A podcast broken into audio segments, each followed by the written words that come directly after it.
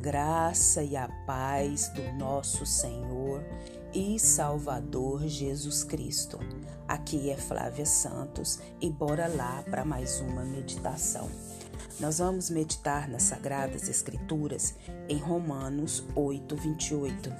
E a Bíblia Sagrada diz: Sabemos que Deus age em todas as coisas para o bem daqueles que o amam dos que foram chamados de acordo com seu propósito. Romanos 8, 28. Oremos.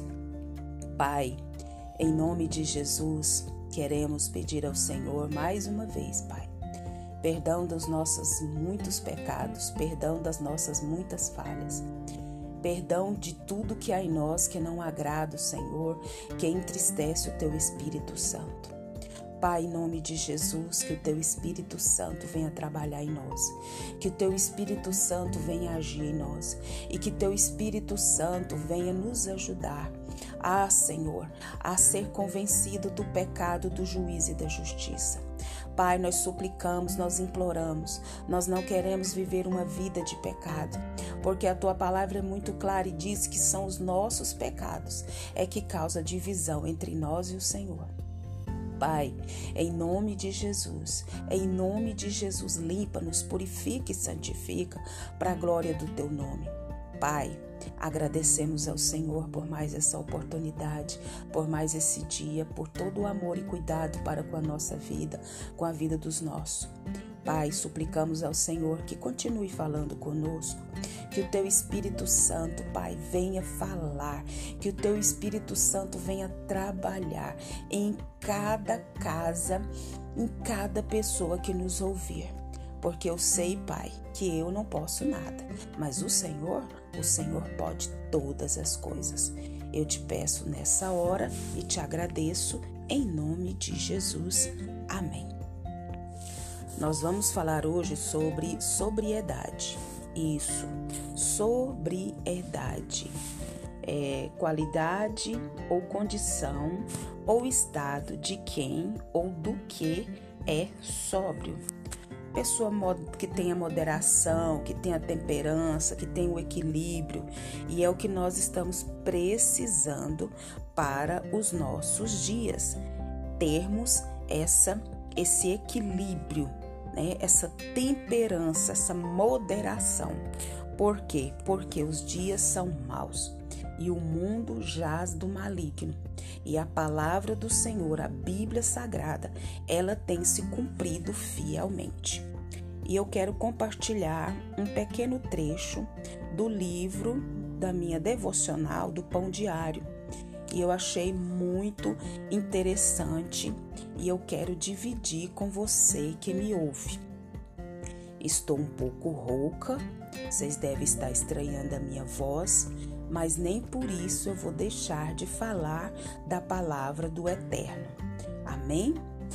Então a Bíblia diz que encontramos no Senhor Jesus a perfeição. Tudo de bom e exemplo do melhor ele é o caminho, Jesus é o caminho, Jesus é a verdade. E Jesus é a vida. E ele é perfeito. Entretanto, os nossos olhos se enchem de imagens que preenchem o cenário da nossa mente. E a gente fica como embriagados, e o nosso consciente com anseios, com medos, com fantasias, com expectativas que muitas das vezes se desviam do querer de Deus. Lembra daqueles passarinhos que querem fazer ninhos na nossa cabeça?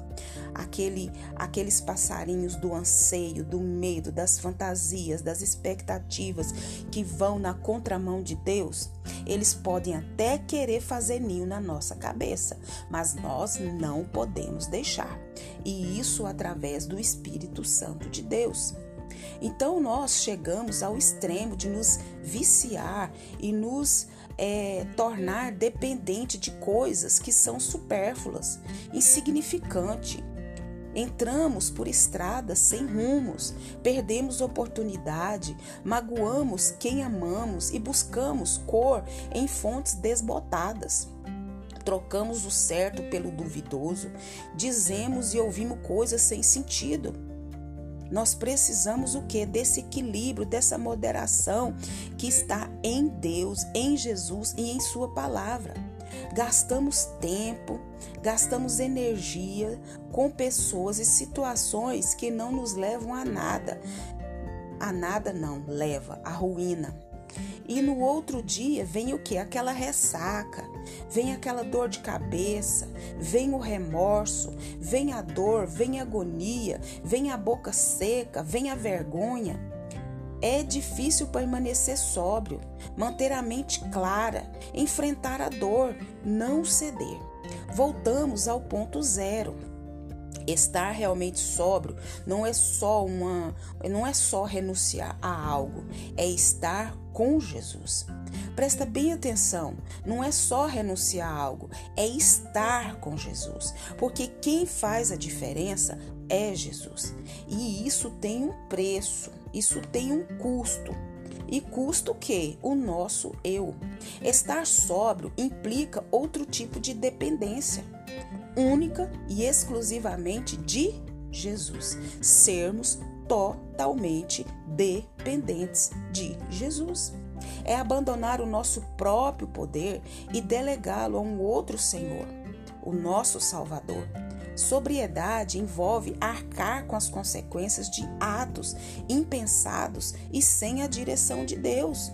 Hoje as pessoas vivem como se tivesse em Nárnia, nesse mundo que eu te falei de fantasias, de medo, de expectativas, e nós não podemos viver assim. É abandonar esse próprio eu e delegar a quem? Ao nosso Senhor. Você quer ser sóbrio? Parece ser difícil, não? Porém, não é tanto assim. O que que eu e você precisamos fazer?